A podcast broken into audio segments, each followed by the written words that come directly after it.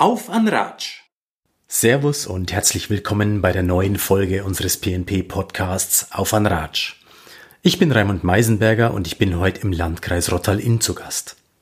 Auf dem kleinen Sachal von Imme Rosenberg in der Nähe von Stubenberg. In der Stube mit urigem Holzofen, mit niedriger Balkendecke und mit Katze auf dem Kissen.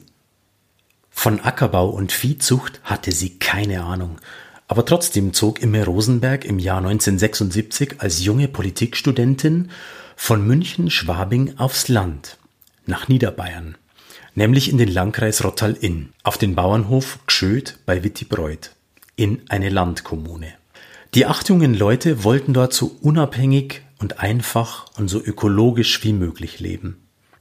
Mit dem Zahnarzt haben sie ihren selbstgemachten Käse gegen eine Zahnbehandlung getauscht. Eines Tages kam aber auch die Polizei und suchte in Gschöd nach dem Arbeitgeberpräsidenten Hans-Martin Schleier, den die RAF entführt hatte. Und jede Kommune war damals sofort mit verdächtig. Was in Gschöd sonst noch passiert ist, warum Imme Rosenberg dahin zog und ob sie es heute mit 75 Jahren nochmal machen würde, das erzählt sie uns in unserem Ratsch. Alles klar, dann legen wir los. Dann legen wir los. Dann danke, dass ich da sein darf. Gerne. Hier in dem wunderschönen Ort. Beginnen wir doch ganz am Anfang. Wie kommt man denn als Frau aus München auf die Idee, jetzt ziehe ich aufs Land? Eigentlich ich gar nicht. Aha. Ich habe in München in einer WG gewohnt. Und äh, die Freundin, mit der ich zusammen gewohnt habe, übrigens auch mit dem Rüdiger Dillo, der da für die Zeit auch geschrieben hat. Also mit, wir waren zwei Männer und zwei Frauen und zwei Kinder in München. Mhm. Und äh, die Frau, die hatte sich äh, schon länger mit äh, Landkommunen äh, auseinandergesetzt. Und also die war auch, wir waren befreundet natürlich in der WG Mhm. in Schwabing und im fünften Stock in der Hildensberger Straße. Das war also ganz fidel irgendwie diese WG. Und die hat eines äh, morgens im Mai hat sie gesagt, ja, ich möchte mal nach Niederbayern fahren und die Kommunen anschauen, weil da habe ich mich, es sind halt Landkommunen, ich will mal schauen, was die da so machen. Und hast du was vor, dann fahren wir zusammen und packen die Kinder in, in 2CV. Also auch noch in der Ente, die hatte also wirklich, das war. Damit das Ja, Klischee vollkommen genau. erfüllt ist. Genau. Eine hellblaue Ente und packen wir die Kinder hinten rein und fahren nach Niederbayern. Und da sind wir dann, ich Von hatte wem, von wem waren die Kinder? eins von mir und eins von ihr, Mhm. also zwei Mädchen. Und äh, dann haben wir, ich hatte nichts Besseres vor. Ich habe damals, ähm, war ich eingeschrieben an der Hochschule für Politik und hab, äh, ja, hatte einfach nichts Besseres vor. Und dann habe ich, hab ich gesagt, okay, fahr mal, das Wetter ist toll, fahr mal Ja. nach Niederbayern. Und also mich selber hat es jetzt nicht so nach Niederbayern gezogen, weil da lief der Film äh, äh, äh, Jagdszenen in Niederbayern zu der Zeit. Und alle, die waren also völlig Da wusste man, was man zu erwarten genau. hat.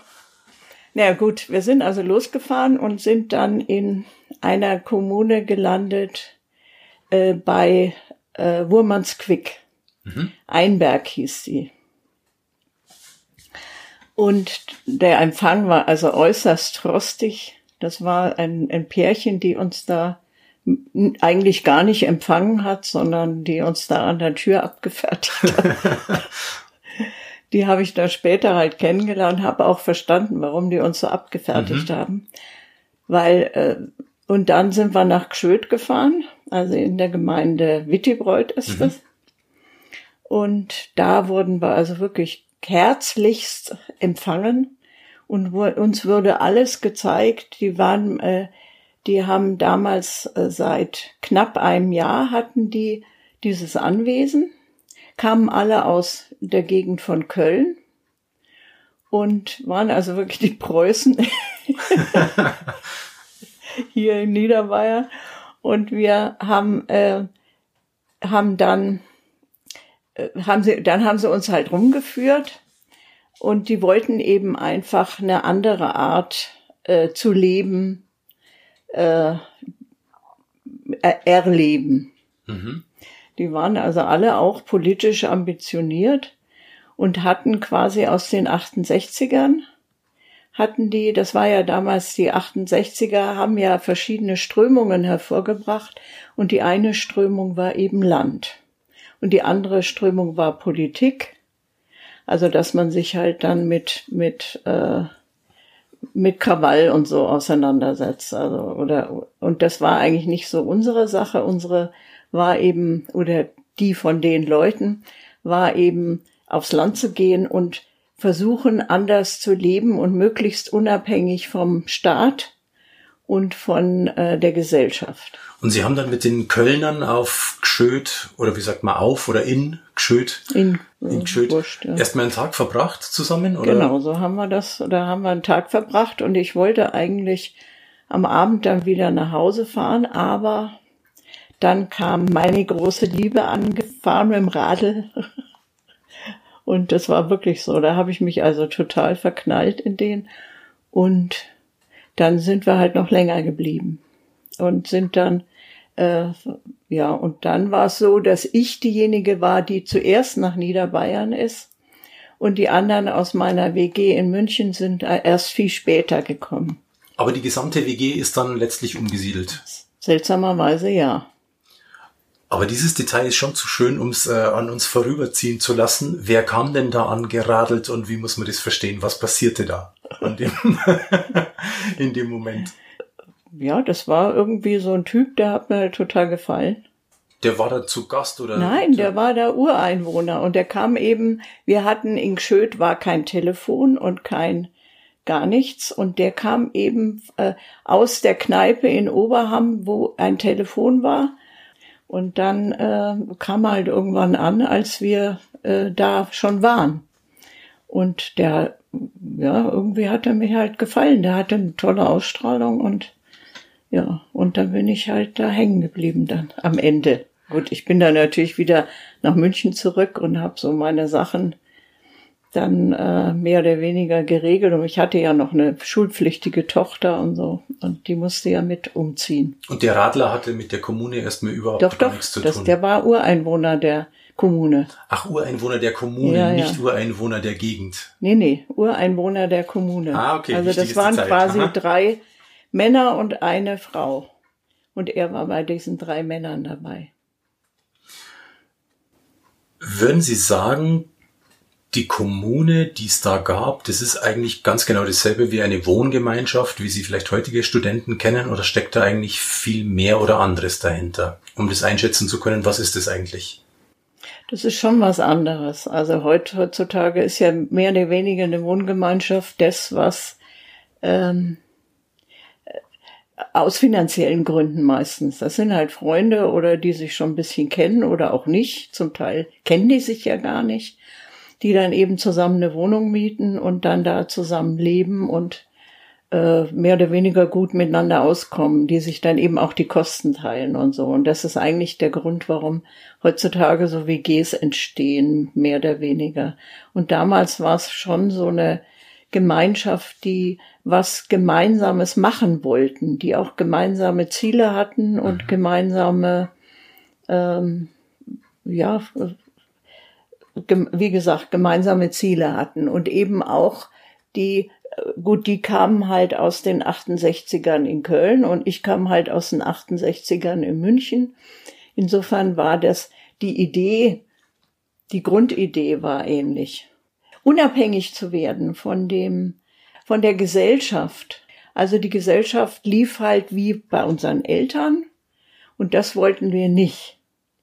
Also diese Gesellschaft, die eben äh, Arbeit, äh, dieses Leben, das so vorgezeichnet war, ja. das wollten wir nicht. Und wir wollten eben auch möglichst unabhängig vom Kapital werden, das auch. Aber diese gesellschaftlichen Strömungen waren, wir waren auch wichtig. Also zum Beispiel gemeinsames Geld. Mhm. Wir hatten einen Pott und da hat jeder reingetan, was er, äh, was er hatte und, äh, und was er, und hat rausgeholt, was er wollte. Und das lief. Und das lief wirklich ganz gut. Wir hatten gemeinsame äh, Arbeit, also die Landwirtschaft damals. Mhm. Und gemeinsame Kindererziehung normalerweise. Das lief nicht so gut, weil das, die Kinder wollten das einfach nicht. Also hat dann der eine das gesagt, der andere hat das gesagt. Und die Kinder mögen halt schon mehr so eine Bezugsperson. Also da muss schon jemand dann sein, der dann quasi äh, die Oberverantwortung übernimmt. Die sagen dann vielleicht, du bist ja gar nicht meine Mama, du hast mir gar nichts zu sagen. Zum Beispiel. Mhm. Das können die ja ganz gut. Die, die Schwachpunkte daraus kitzeln. Das, da sind die Kinder ja gut dran. Ja. Aber ein Geldtopf hat funktioniert und eine gemeinsame Arbeit hat auch funktioniert. Also ein Geldtopf zum Beispiel, wo eben viele irgendwie auch dran hapern, das lief bei uns echt gut. Da hatten wir gar keine Probleme. Und wir haben natürlich sehr primitiv gelebt und sehr äh, finanziell sehr äh, unabhängig und ja. ja, also da war ja, wir haben teilweise zu acht mit für 200 Mark damals gelebt. Also das ist schon einfach, mehr brauchten wir nicht und alle waren zufrieden. Also es war nicht so, dass, dass wir da gedarbt hätten. Das war nicht so. Und ist es dann so, wenn man jetzt angenommen von der Tante oder von irgendwoher kriegt man einen Hunderter zugeschoben, hebt man sich den dann doch mal für sich persönlich auf oder legt man den dann ganz brav immer in die Kasse? Also die meisten haben ihn, ich glaube, die haben ihn schon brav in die Kasse gelegt. äh, gut, ich weiß halt von mir, ich war geschieden damals und habe Unterhalt bekommen für meine Tochter und das habe ich jeden Monat da in die Kasse gelegt, ganz brav. Ich fand das auch in Ordnung, wenn ich halt jetzt zum Beispiel nach Salzburg fahren wollte zum Kaffee trinken, dann habe ich mir da was aus der Kasse geholt. Und das war auch okay. Und das war okay. Da wurde nicht gesagt, hm. nö, also ich fahre nicht nach Salzburg. Nee, gar nicht. Also das, das war wirklich erstaunlich. Das mit dem Geld lief wirklich sehr gut. Das ist ja wirklich erstaunlich, ja. ja. ja. Waren es dann entsprechend auch die Menschen, oder? Nehme ich an, die einfach wirklich so gesonnen sind und sagen, das ist in Ordnung und wir vertrauen uns untereinander und keiner nutzt den anderen aus? Ich denke, das war schon so. Das war aber auch so, dass wir halt auch nichts gebraucht haben. Also wir hatten, mhm. wir haben nicht gedarbt. Das äh, ist ja oft so, dass man dann halt mehr Geld braucht, wenn man sich zurückgesetzt fühlt oder äh, Mangel hat. Und das äh, hatten wir nicht. Also äh, mhm. Mangel war da nicht. Ich leb's ja weiter irgendwie. Also ja. äh, gut, ich brauche natürlich jetzt mehr Geld, das stimmt schon, aber ich komme ja auch mit wenig aus und da wundern sich manche ja, dass ich so mit so wenig auskomme. Und ich habe auch keinen Mangel. Irgendwie habe ich nicht das Gefühl, dass ich mang dass es mir mangelt an irgendwas. Wie groß war denn dieser Hof und wie viele Räume hatten Sie da? War da ähm, landwirtschaftliches Grundstück mit dabei? Ja, da waren, äh, das war eine ehemalige Schreinerei und da waren drei Hektar dabei.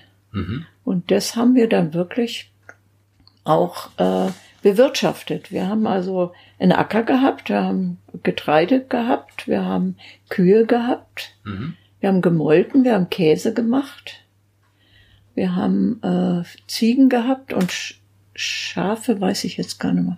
Ziegen hatten wir auf jeden Fall. Nee, Schafe hatten wir, glaube ich, nicht. Nee, Schafe hatten wir dann hier später. Und Ziegen und äh, Kaninchen und Hühner und ja. Und das war ja eigentlich so die Grundlage für, für die Ernährung. Und Garten hatten wir natürlich einen großen, mhm. also einen richtig schönen großen Garten. Und Obstbäume und so. Also das war. Also wie man dann da lebt und wie das ja. funktioniert mit den Kühen und mit dem Käse, das möchte ich noch ausführlicher besprechen, weil das okay. finde ich sehr interessant. Ich stelle mir vor, da kommen Leute aus München und da kommen ja. Leute aus Köln. Ja. Wahrscheinlich hat keiner zu viel Ahnung von der Landwirtschaft, aber ja, dann plötzlich ist man mittendrin und macht irgendwas. Ja, das, das stimmt. Also Sie sind ja selber vom Land, Sie wissen, wie das. Und ich war ja nicht vom Land. Ich konnte ja kaum eine Ziege von der Kuh unterscheiden. Und äh, das war schon am Anfang richtig. Ich hatte auch Angst vor den Tieren, Und ähm, aber das hat sich dann gelegt irgendwie und ja, wie gesagt, es ist sehr nachhaltig, so ein Leben. Also was mir halt sehr gefallen hat und warum ich dann, also war natürlich nicht nur, dass ich mich da verliebt habe, sondern auch, weil ich die Art zu leben gut fand. Also dieses minimalistische äh, und eben auch, dass man weiß, woher was kommt und dass man nicht nur auf den Knopf drückt und dann geht der Herd an und dann wird gekocht, sondern da muss man halt Holz machen und muss wirklich die Basics liefern, Ja. damit man dann, äh, damit das Ganze funktioniert. Und das war schon, ja, im Winter musste man heizen. Wenn nicht geheizt wurde, dann war es halt kalt. So einfach war das. Jetzt sagen Sie, nicht nur die Liebe hat da eine Rolle gespielt, aber natürlich auch. Und als wir telefoniert haben zu Ja. dem Thema, da hatten wir gesagt, die Leute hören Kommune, so war es wahrscheinlich auch damals, so ist es auch heute noch. Hören Genau. Kommune und denken an den Gruppen, Sex Life Gruppensex im Heustadel. Rock'n'Roll, genau.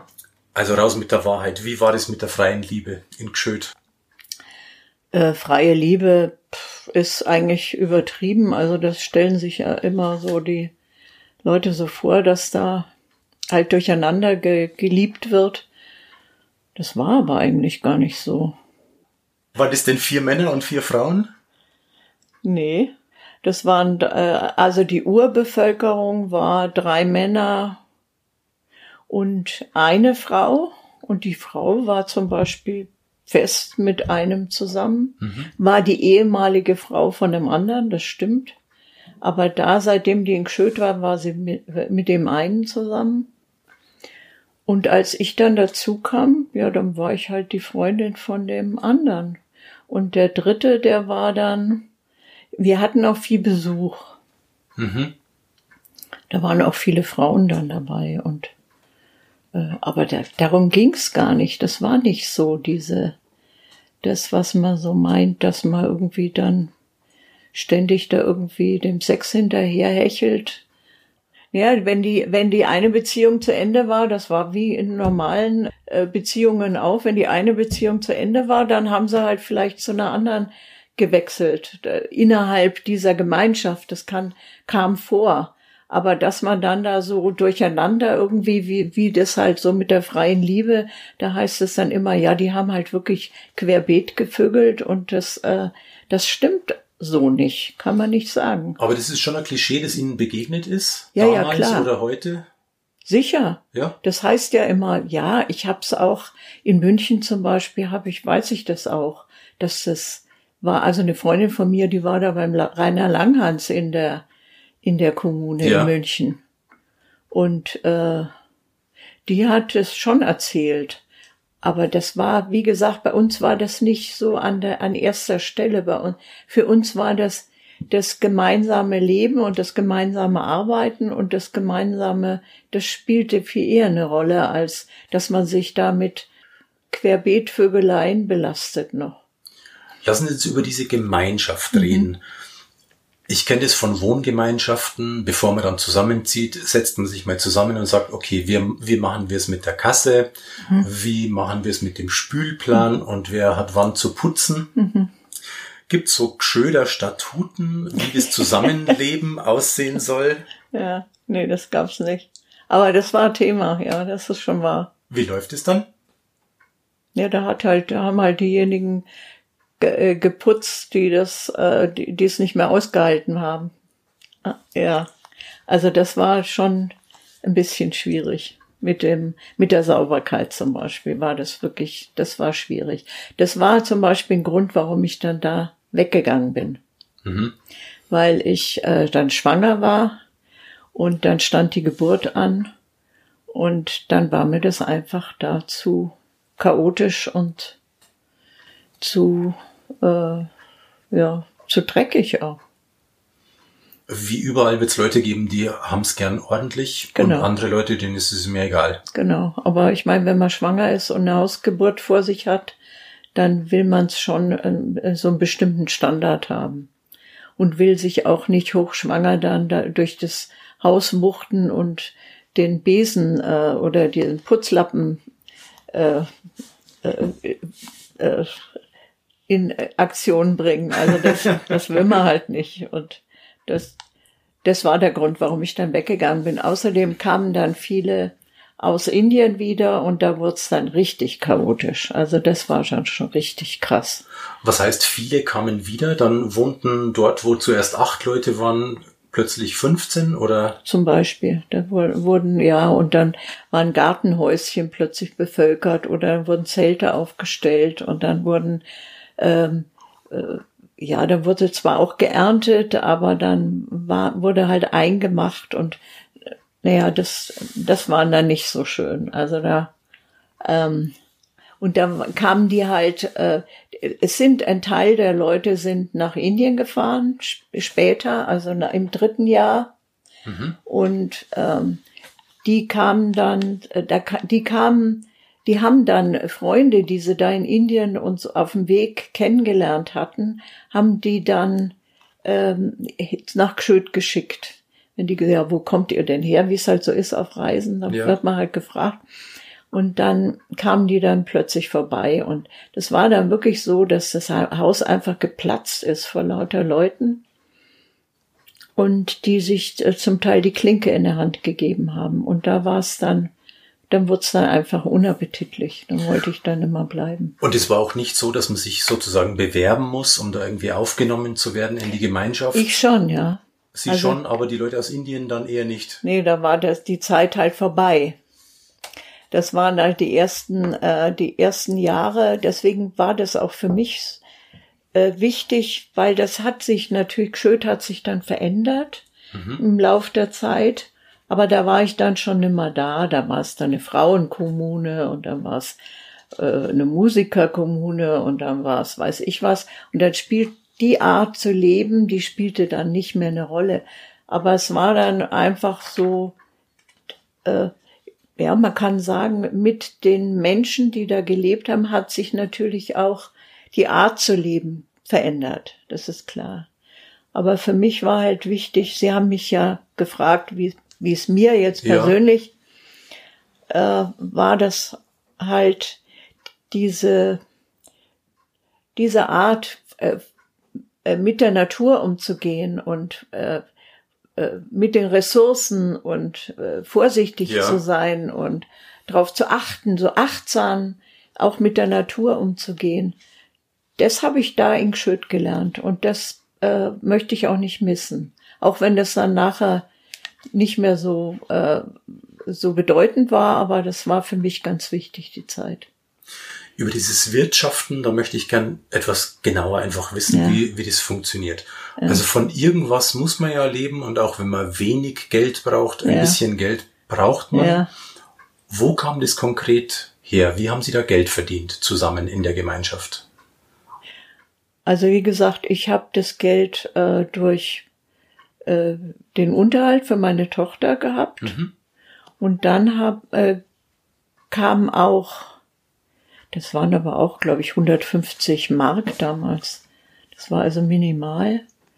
Und äh, dann kam eben noch Geld von den anderen. Die haben äh, zum Teil, äh, wie war denn das? Ja, Arbeitslosengeld haben die gekriegt.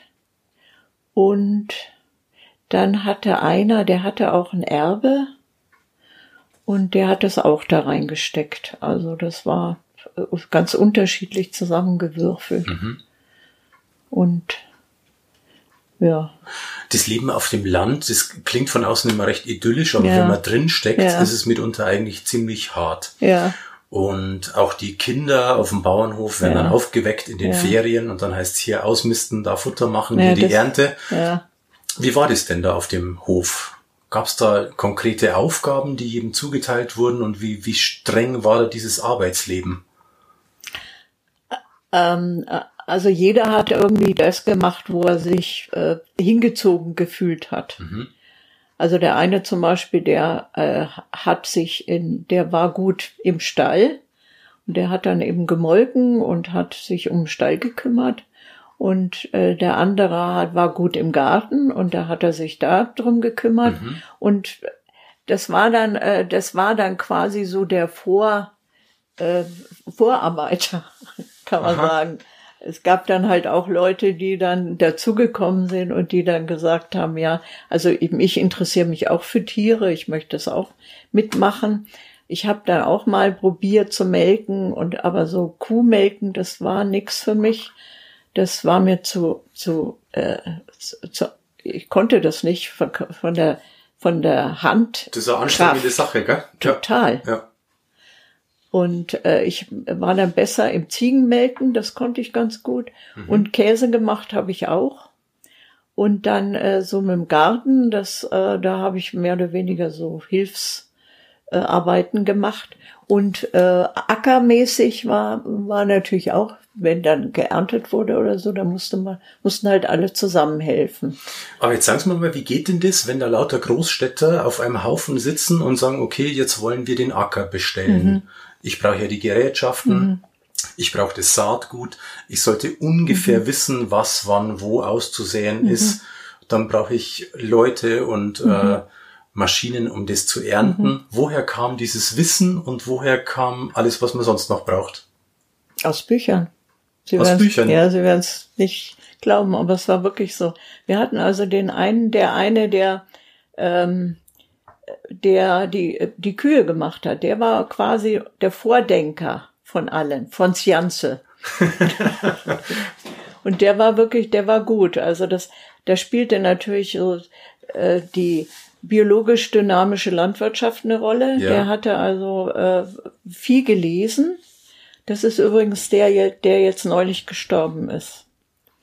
Und der, ähm, der hatte also viel gelesen und hat sich auch bei Rudolf Steiner, der, der hatte ja auch Schriften für, für Landwirtschaft.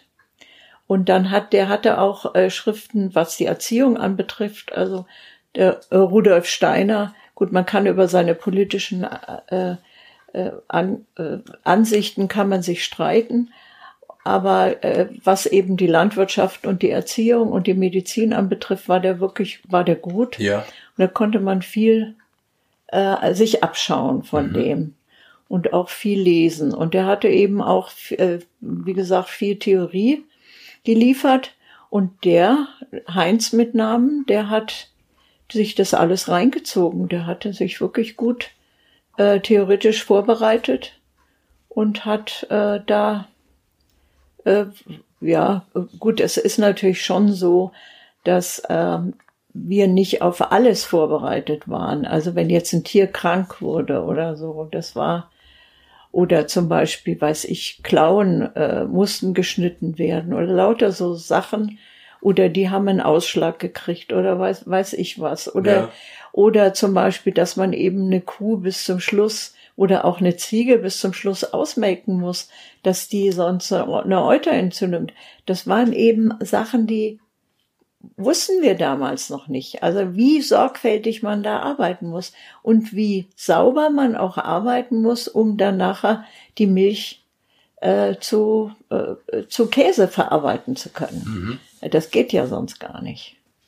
Und das waren schon so Sachen, die mussten wir lernen. Und das ist, da kannst, das kannst du auch nicht äh, dir theoretisch aneignen. Das muss man einfach, wie viel Käse wir weggeschmissen haben, weil eben äh, irgendwas in, äh, eine Fliege oder zwei in, in, äh, in Melkeimer gefallen war oder, oder weiß ich was. Also das muss, muss man eben lernen. Als Sie da hinkamen, gab es da schon jemanden, der wusste, wie das geht mit dem Käse zum Beispiel, oder war das dann neu?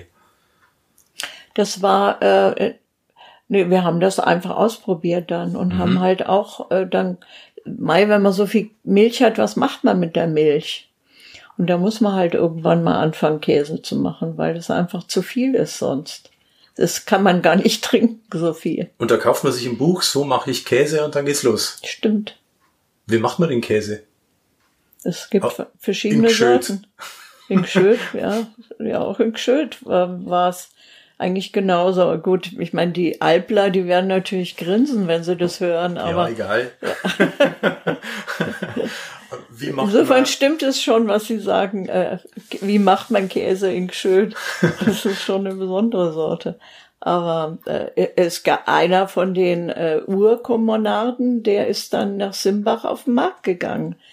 äh, mit Käse und hat da Käse verkauft. Es war halt ein Frischkäse. Und ja, da muss, man muss halt so ein Lab reintun und dann auch entsprechend viel, je nachdem, wie viel Milch man halt hat. Und dann wird das. Äh, und war der genießbar, der Käse? War der gut? Oder, oder teilweise gesagt, war er gut, teilweise war er auch nicht so gut. teilweise. Mhm. Muss man sich das vorstellen als Bio-Qualitätsprodukt oder muss man sich das vorstellen als unbeholfenen Versuch, Sachen zu verwerten? Na, wir haben uns schon äh, bemüht, äh, Bio-Qualität zu liefern, aber das waren äh, man kann das ja, ja, das war 76 oder 77, man kann das natürlich mit dem heutigen äh, Standard, Bio-Standard auch nicht vergleichen. Das war damals, waren das noch Versuche. Und äh, so war das auch. Aber es war so, ich habe ja gerade gesagt, einer war in, in Simbach auf dem Markt immer samstags und hat den Käse verkauft und der ist ab ihm abgekauft worden. Also muss er auch geschmeckt haben. Okay. Also die Leute waren schon. Die Leute waren, ja, und dann übrigens äh, wurde das, haben wir auch getauscht. Käse gegen Zahnarzt oder so. Käse gegen Zahnarzt? Ja. Wie geht das? Ja, wenn, äh, wenn einer nicht im, äh, in der Krankenkasse war und dann hat er halt gesagt, ja, ich habe hier einen Käse oder so, machst du mir äh, eine Behandlung gegen Käse. Und das haben die gemacht. Okay. Also zum Teil nicht alle natürlich, aber es war wirklich so, dass äh, Zahnärzte dann gesagt haben, ja, okay. So mach ein, ich. eine Schale gibt Amalgamfüllung, ein Kilo gibt die Krone. Das darf, so darf man natürlich nicht rechnen. Also das war ja. Welche Tauschgeschäfte gab's da noch? Ja, vor allem halt Käse oder auch Gemüse, klar, das auch, ja, oder auch äh, Weizen, also. Aber ich meine auf Acker. der anderen Seite nicht nur der Zahnarzt wahrscheinlich, sondern. Äh, oder war es immer nur derselbe Zahnarzt? Nee, es waren, glaube ich, zwei Zahnärzte, die sich darauf eingelassen haben. Und äh, ich finde das ja toll eigentlich, ne? dass ja, man sowas, sowas auch machen kann. Ja. Das ist doch super. So richtig Tauschgeschäft. Das gab's ja ganz früher auch mal so weiß ich, Glas gegen. Kamen da ab und zu dann Privatleute auch auf den Hof, die gesagt haben, Mensch, ich habe gehört, hier gibt's den Käse oder? Nee, nicht. Also so in der Umgebung war meine Tochter, die, der war die erste, die äh, in der Schule war und die hat es ganz schwer. Also die, die ist 68er Kind. Wo war ihre Tochter in der Schule? In Wittebreuth in der Schule. Mhm. Und dann halt in Simbach auf dem Gym. Und äh, die hat es also richtig schwer. Wieso? Was war da los? Ach ja, da war ja noch die Geschichte mit dem, äh, mit dem Schleier, dieser Mord. Und da haben sie natürlich, haben sie ja alle Kommunen damals, kam die Polizei in alle Kommunen in ganz Deutschland und haben, äh, haben da nach dem Schleier gesucht. Und äh, daraufhin äh, wurden wir also als Bubak-Mörder wirklich beschimpft. Und, äh, und meine Tochter durfte dann mit ihrer besten Freundin nicht mehr spielen. Und das war schon heftig. Also die musste schon richtig beißen. Weil sie alle, die da lebten, unter radikalen Verdacht genau. standen. Ja, ich meine, den Schleier haben sie gesucht und wir hießen Buwak-Mörder, also irgendwas stimmt da nicht. Und äh, ja, also und dann eben, weil die wussten ja gar nicht. Gut, sie konnten uns alle nicht einschätzen. Das, das ist schon wahr, aber äh, trotzdem, es war schon, gerade für Kinder war das halt wirklich schwer.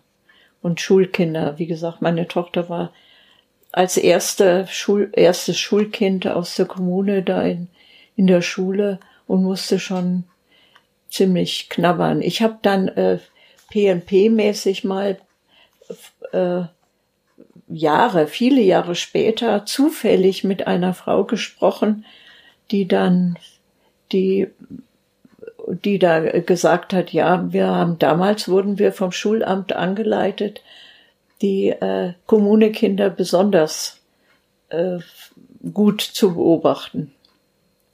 Und wenn das schon vom Schulamt an, angeleitet wird, also das kann ja jetzt Gutes oder Negatives heißen. Was heißt besonders gut beobachten? Also, ja. um die in ihrer Entwicklung besonders zu fördern, weil die vielleicht kein geregeltes Elternhaus das haben? Das glaube ich wieder weniger. Also, äh, dass sie besonders, also so, weil wie ich es halt mitgekriegt habe, waren, waren die, die äh, Menschen so aus der, aus dem, aus der Gemeinde, die waren uns eigentlich eher negativ ein, äh, gegenüber eingestellt als, als positiv. Und so schätze ich das auch vom Schulamt ein. Und so ein politischer Verdacht hat sich das dann einfach wieder gelegt oder haben Sie da gesprochen mal mit der Mutter, der Freundin, der Tochter nee. oder? Ich, nee, ich habe. Was macht man da in ja, der Situation? Was soll man da machen? Da war aushalten. Aushalten, ja. Gut, meine meine Tochter weiß es heute noch, also die ist ja jetzt über 50 die erzählt es heute noch und sagt auch, die war jetzt neulich da, da haben wir nochmal drüber gesprochen.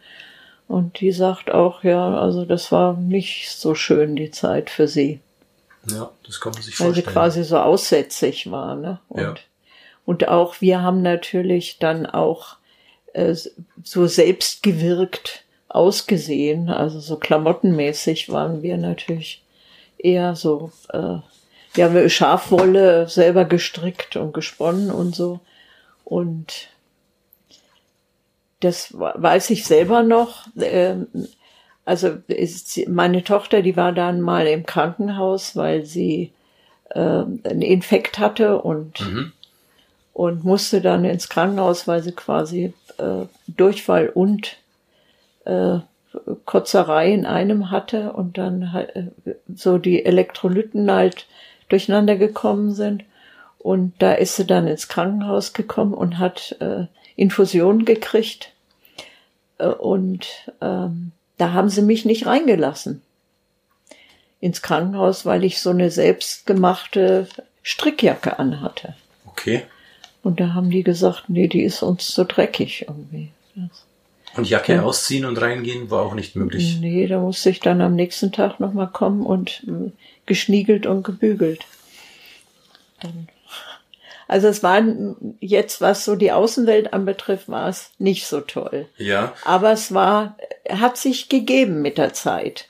Und mein äh, Freund, also der, der war dann sogar unheimlich anerkannt. Der wurde sogar in Stubenberg Gemeinderat. Also es hat sich ja weiterentwickelt und die mhm. Menschen, die sind dann schon ähm, auf, irgendwann haben sie sich auch dran gewöhnt und fanden jetzt die Ideen, die wir da hatten, auch irgendwann nicht mehr so blöd. Blöd wie, wie ursprünglich. Sie haben ja erzählt, am Wochenende kamen dann die Einheimischen zum Kommune gucken. Stimmt. Das hat sich eingebrannt bei ja. mir, das Kommune gucken. Ja. Wie sah denn das konkret aus? Was heißt das? Ja, in Gschöd lief die Straße früher direkt durch die, durch den Hof durch. Und mhm. äh, da war es dann äh, so, dass eben am Wochenende, wenn die, äh, dann sind da die, die Leute da dran äh, vorbeigefahren und haben da, da geguckt, was da auf den auf äh, was da, sich da so tut in der Kommune. Und das konnte man ganz unauffällig machen, weil die Straße ja durchgeht. Genau. Man war nur zufällig dort. Ja, aber es war komisch, dass dann immer so am Sonntagnachmittag, wenn Oma und äh, saß dann im Auto mit hinten drinne und dann sind sie halt da durchgefahren.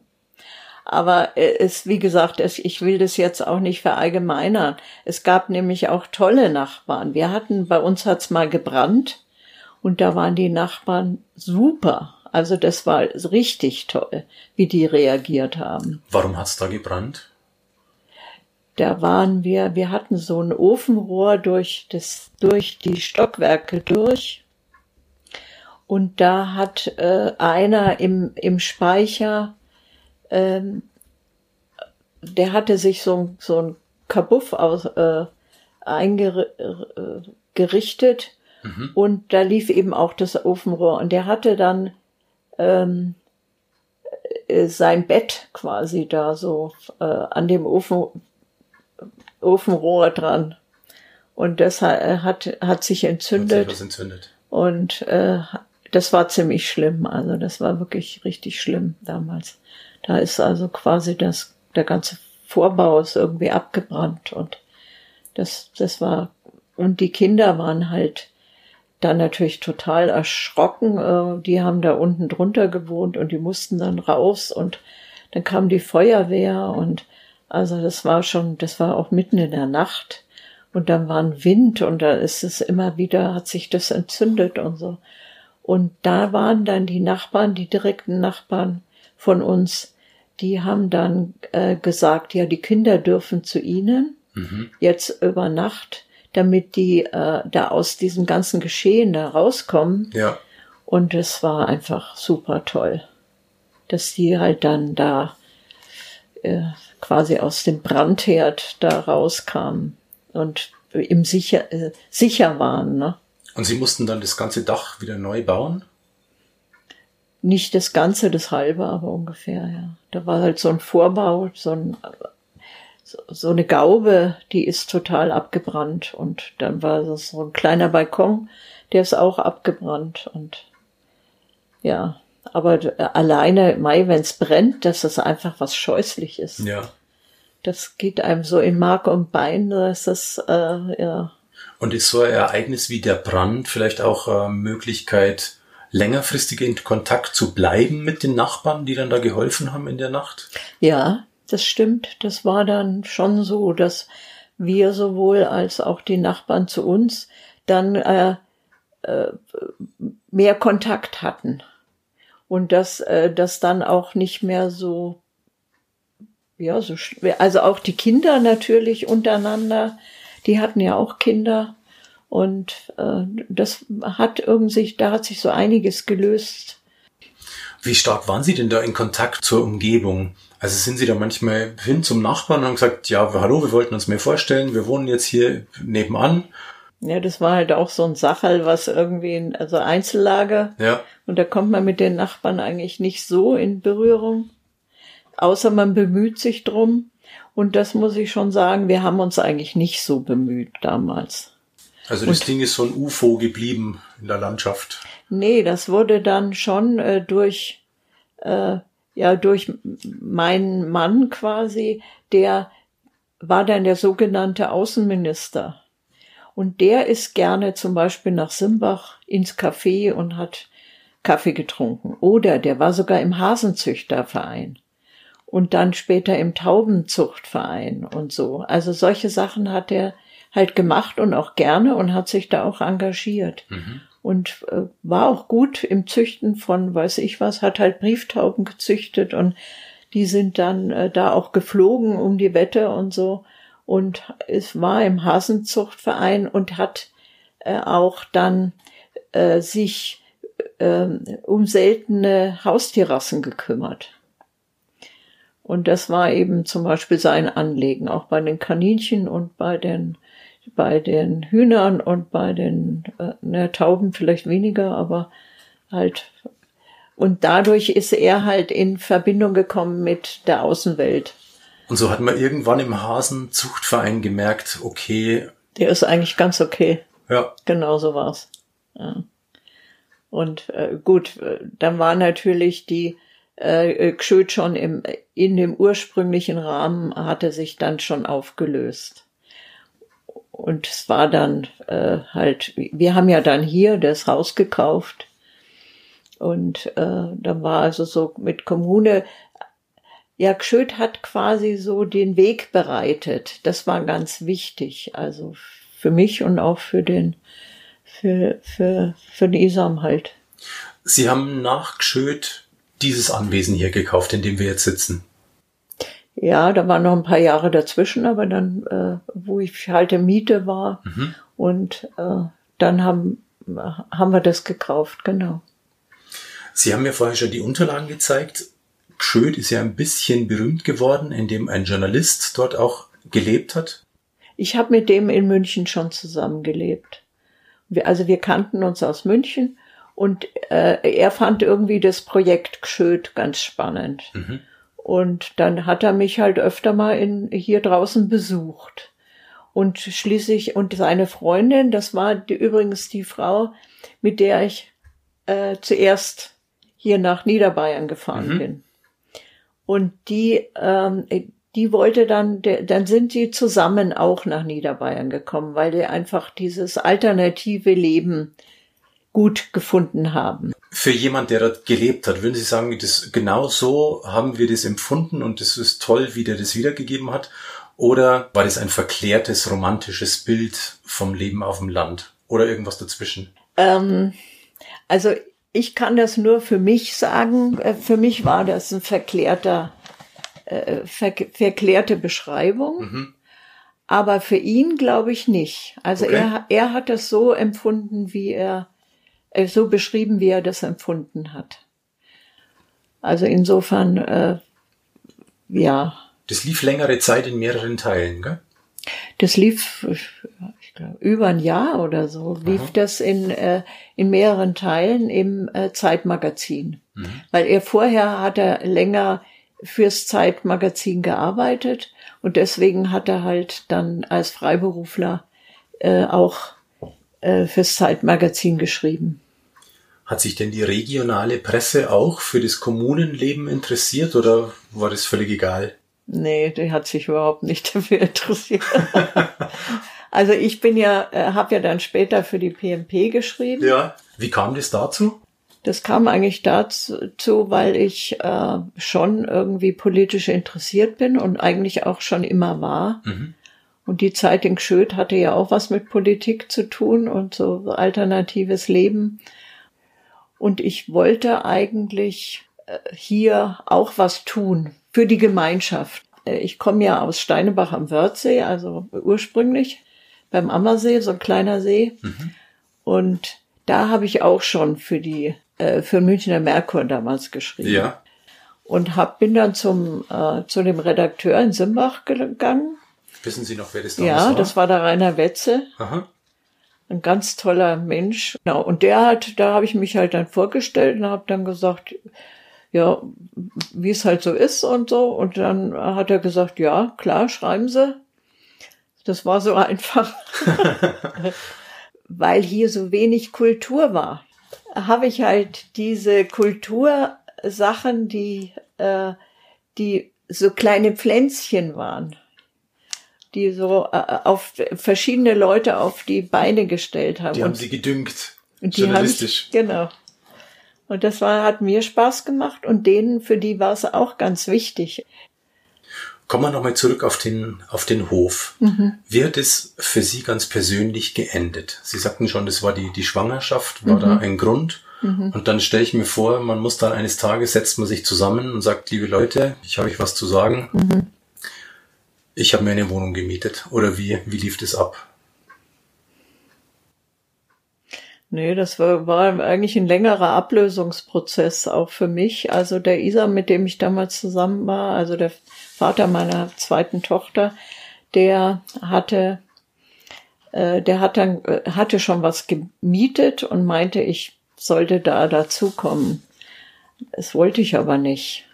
Und äh, dann äh, habe ich, bin ich da immer noch in Gschöd. Ach ja, ich habe ja noch einen Job gehabt beim beim äh, äh, Arzt in Wittibreuth als Sprechstundenhilfe. Ah, mhm. Das war auch, das war ein netter Job, ja. Und da habe ich auch die Leute kennengelernt aus Wittibreuth übrigens. Das, das war irgendwie ganz gut. Mhm. Naja, und dann äh, zum Ablösungsprozess. Äh, ich habe eigentlich nichts gefunden, was mir so getaugt hätte, auch weil ich unbedingt eine Hausgeburt machen wollte. ja. Eben mit diesem Arzt. Und, äh, und dann habe ich irgendwie nichts gefunden, wo ich gesagt hätte, ja, das kann ich mir vorstellen. Und schließlich war es dann doch so, da hatte ich ein Pärchen, die waren äh, aus, die hatten einen Laden in Engenfelden, die hatten einen Sohn, der war so alt wie meine ältere Tochter. Und da wäre das irgendwie ganz gut. Und der Hof war auch groß genug. Das war in der Nähe von Reischach. Mhm. Und das wäre ganz gut gegangen. Und da habe ich dann gesagt, okay, dann gehe ich dahin. Und dann bin ich einfach gegangen. Also es war halt so, dass ich, die gewusst haben, dass ich gehen werde. Aber da war dann so viel durcheinander da in der Kommune, also in Gschöd. Gar nicht mehr aufgefallen. Einer mehr oder weniger, oder wie? Nee, die waren, glaube ich, ganz froh, als ich dann gegangen so. bin, ja, weil sie Okay. einfach auch den Platz gebraucht haben Mhm. und so. Und äh, ja, Also das war jetzt längst dann nicht mehr diese Gemeinschaft, wo man sagt, oh Gott, du kannst uns jetzt doch nicht verlassen. und das, da war von dem ursprünglichen überhaupt nicht mehr die Rede. Da war also äh, gerade, dass der Garten da noch einigermaßen lief. Da waren doch die Tiere, die liefen auch so einigermaßen. Also, äh, aber dieses gemeinsame, ge, äh, was wir ursprünglich wollten, eben dieses gemeinsame Arbeiten, gemeinsam Leben und gemeinsam äh, das alles machen, das war überhaupt nicht mehr. Dieses, diese Grundidee, die war weg. Das hat sich innerhalb von drei Jahren in nichts aufgelöst. Ja, weil halt die, äh, die, bis auf den Isa, mit dem ich da zusammen war, äh, war, waren, die anderen waren alle weggefahren. Die waren alle nach Indien. Und durch dieses, diese Indienfahrerei hat sich das dann aufgelöst. Denen wurde es dann irgendwie zu eng da. Die kamen dann wieder und hatten dann irgendwelche, weiß ich, da, äh, Ideen im Kopf. Und Wenn man jetzt ausgeht von der Grundidee, warum sie dahin sind und was das gemeinsame Anliegen der Leute war, könnte man dann sagen, letztlich ist es gescheitert oder wäre das unfair, weil es sich einfach so entwickelt hat, dass die Menschen überhaupt nicht mehr da waren? Nee, man kann eigentlich nicht sagen, äh, dass es gescheitert ist, weil halt doch die Idee weiterlebt. Äh, Meine Prioritäten sind eigentlich gleich geblieben, sorgfältig mit der Umwelt umzugehen und wenig zu verbrauchen und so. Also insofern kann ich schon sagen, dass ich da immer noch davon äh, mich ernähre. Mhm. Und äh, ich weiß also von anderen, dass die auch, äh, jetzt zum Beispiel zu dem Journalisten habe ich auch noch äh, Kontakt. Das ist zwar anders gelaufen irgendwie bei dem, aber das ist äh, auch, die Ideen sind, die leben weiter im Kopf. Ich habe ja zwei Töchter. Mhm. Und die eine Töch Tochter, wie gesagt, die ist 68er. Und die hat es da schwer in der Kindheit. Ja. Und die ähm, hat aber auch, das, die trägt das auch noch weiter. Die hat jetzt selber drei Kinder und sagt von, von sich und ihren Kindern, dass die äh, jetzt diesen Umweltschutzgedanken zum Beispiel, den haben die auch. Und den tragen die auch im, äh, mit sich rum. Und also sie ist der Überzeugung, dass sie das noch aus der Zeit halt hat. Und dass sie es natürlich an ihre Kinder weitergibt. Und vor etlichen Wochen ist noch ein Weggefährte gestorben, hatten Sie mir damals erzählt. Genau. Der Heinz, glaube ich, war der Name. Der hieß Heinz Tissen und ist, äh, das war eigentlich der Vordenker von Gschöd. Und das, äh, zu dem hatte ich auch regelmäßig Kontakt und wir haben, also jetzt was das Politische anbetrifft, haben wir sehr viel Stoff gehabt zum Diskutieren. Das war toll. Und das war auch derjenige, der dann Gemeinderat noch wurde. Nee, das war mein, äh, in den ich mich verliebt habe damals. Aha. Das war, der wurde dann Gemeinderat in Stumberg, ist dann aber nach sechs Jahren hat er dann aufgehört. Der ist aber auch gestorben. Vor äh, über zehn Jahren, ja. 13 Jahre ist jetzt her. Also Genau. der Kreis wird kleiner. Der Kreis wird kleiner, ja. Das muss man sagen. Aber ich habe schon das Gefühl, dass die Ideen immer noch da sind. Dass eben einfach so mit, mit der Natur pfleglicher umgegangen wird und dass, dass eben nicht alles äh, so in dieser Rattenmühle äh, äh, Kapital er, erwirtschaften, Kapital anhäufen und so, dass das nicht alles da versinkt und und da bin ich auch ganz dankbar, dass meine Töchter da nicht so denken. Ja. Und wie groß ist die Sehnsucht vom Schwabinger Mädel nach der großen Stadt? Fragen Sie mich was. nee, es ist eigentlich nicht groß. Also es, ähm, Ich habe äh, ja glücklicherweise seit äh, eine, eine Schwester in Berlin. Und äh, da, äh, wenn ich jetzt hier im Winter, den Winter überstanden habe, äh, in meiner selbstgemachten Primitivität, dann äh, bin ich äh, im April sehr froh, wenn ich da zwei Wochen nach Berlin kann und mir die Kultur reinziehen, wo ich sie nur erwischen kann. das ist, das mache ich dann. Und das habe ich wirklich nötig dann auch. Und äh, das ist natürlich toll, wenn ich, weil ich da eine Schwester habe und da kann ich halt wohnen dann und kann da auch bleiben und äh, kann da wirklich vom Theater bis zur Ausstellung bis zur Straße bis zur Musik bis zu weiß ich. Also das, äh, ich mache manchmal aus, zwei, drei Ausstellungen an, an einem Tag, wo andere sagen, das hält dich ja gar nicht aus. Das gibt's ja gar nicht, was du dir da reinfütterst. Aber das äh, brauche ich dann einfach. Aber wie? Richtig. Flasch. Ja, ja. Nee, ich äh, habe jetzt äh, meine älteste Enkeltochter, die ist, die ist auch kunstbegeistert und interessiert. Und da habe ich von äh, meinen Verwandten zum 75. Äh, eine Tour nach Paris. Ich war noch nie in Paris. Das ist halt der Nachteil, weil ich bin wirklich wenig verreist. Und da wollte ich ähm, eben mit meiner ältesten äh, Enkeltochter, aber da kam jetzt Corona dazwischen. Also insofern, äh, ja, müssen wir noch ein bisschen warten, bis das sich aufgelöst hat. Und da freue ich mich total drauf. Ja, aber es steht noch bevor. Steht noch bevor. Ist ja. doch wunderbar. Ja, genau. Doch, da freue ich mich auch drauf. Nach New York würde ich auch mal ganz gerne. Aber da ist der Mr. Trump. Ja. Mögen Sie den nicht? Nee. Den mag ich überhaupt nicht. Und wenn jetzt die Berliner Schwester sagen würde, komm, du hast ja Erfahrung, ähm, lass uns doch in Berlin eine Kommune gründen. Komm hierher, warst jetzt lang genug in Niederbayern. Ist es verlockend oder ist es... Ich möchte nicht nach Berlin. Ich finde das toll, wenn ich da äh, einmal im Jahr oder vielleicht auch zweimal im Jahr, ja, ich war, im Herbst fahre ich dann zu meinem Bruder nach Bonn und da habe ich dann Köln, Bonn, Düsseldorf in der Nähe. Und da mache ich das gleiche im Herbst. Also wie ich im Frühjahr in Berlin und im Herbst in Bonn. Und da gibt's dann Bundeskunsthalle alles. und die Oper. Genau, alles, genau.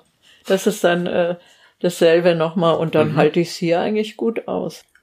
Die Frage, wo ist man daheim, ist sehr schwierig, aber ich stelle sie dennoch. Ist das hier die Heimat?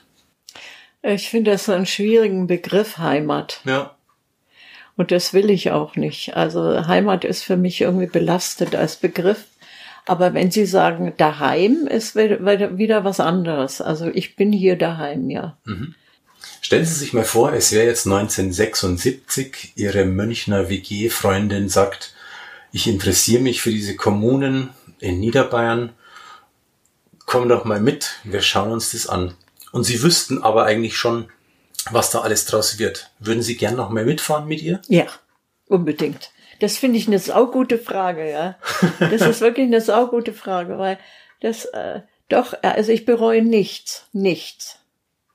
Es ist zwar kein äh, kein Leben, was so so in Saus und Braus ist, und manches ist schon äh, hätte ich vielleicht ganz ganz gerne anders gehabt oder ich hätte es auch Jetzt zum Beispiel Reisen. Äh, das würde ich, hätte ich schon ganz gern. Ich war jetzt, meine Schwester hat mich eingeladen nach Afrika äh, vor zwei Jahren. Gut, ich lasse mir auch gerne von anderen erzählen, die eben äh, irgendwo waren.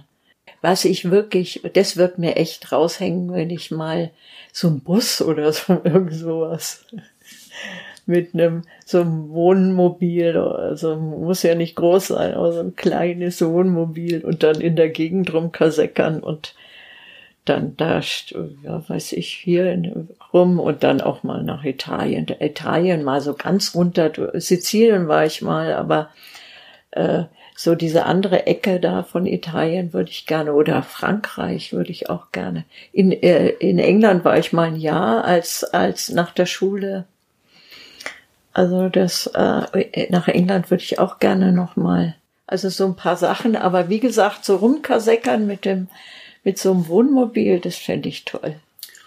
Also jetzt nächstes Jahr erst mal Paris. Genau. Und dann der Bus und dann mal gucken. Ja, so ist es. und noch viel vor, gell, mit meinen 76. Ja, warum denn nicht? Ja, klar. Ja. Muss halt jemand finden, der dann hier meine Katzen füttert.